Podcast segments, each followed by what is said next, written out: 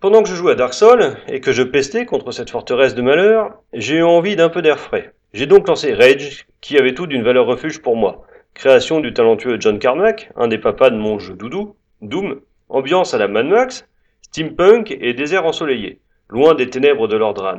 Premier pas hors de l'arche, le désert. Les ennemis façon Warboy et première ville refuge. C'est très agréable et le système de défibrillateur intégré est une vraie belle trouvaille. Les habitants de la ville me fournissent des missions et du matos, et je me retrouve vite avec une des plus chouettes features du soft, le Wingstick. Si vous avez vu Mad Max 2, si vous l'avez pas vu, voyez-le, vous avez forcément déjà rêvé de jouer avec ce boomerang affûté.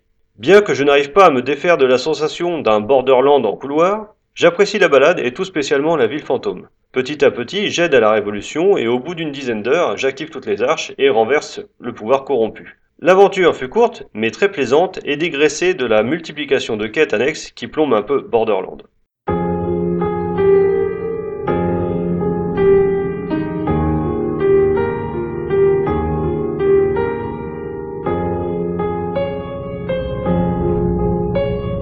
Apophis effect in T minus 100. Control. This is 1134. Check for green. 1134, all systems green. Arc launch protocol initiated. Cryogenic preparation commencing. Initiate nanotrite injection. Check. Cryogenic life support systems online. Subterranean launch injectors ready. 97% nominal.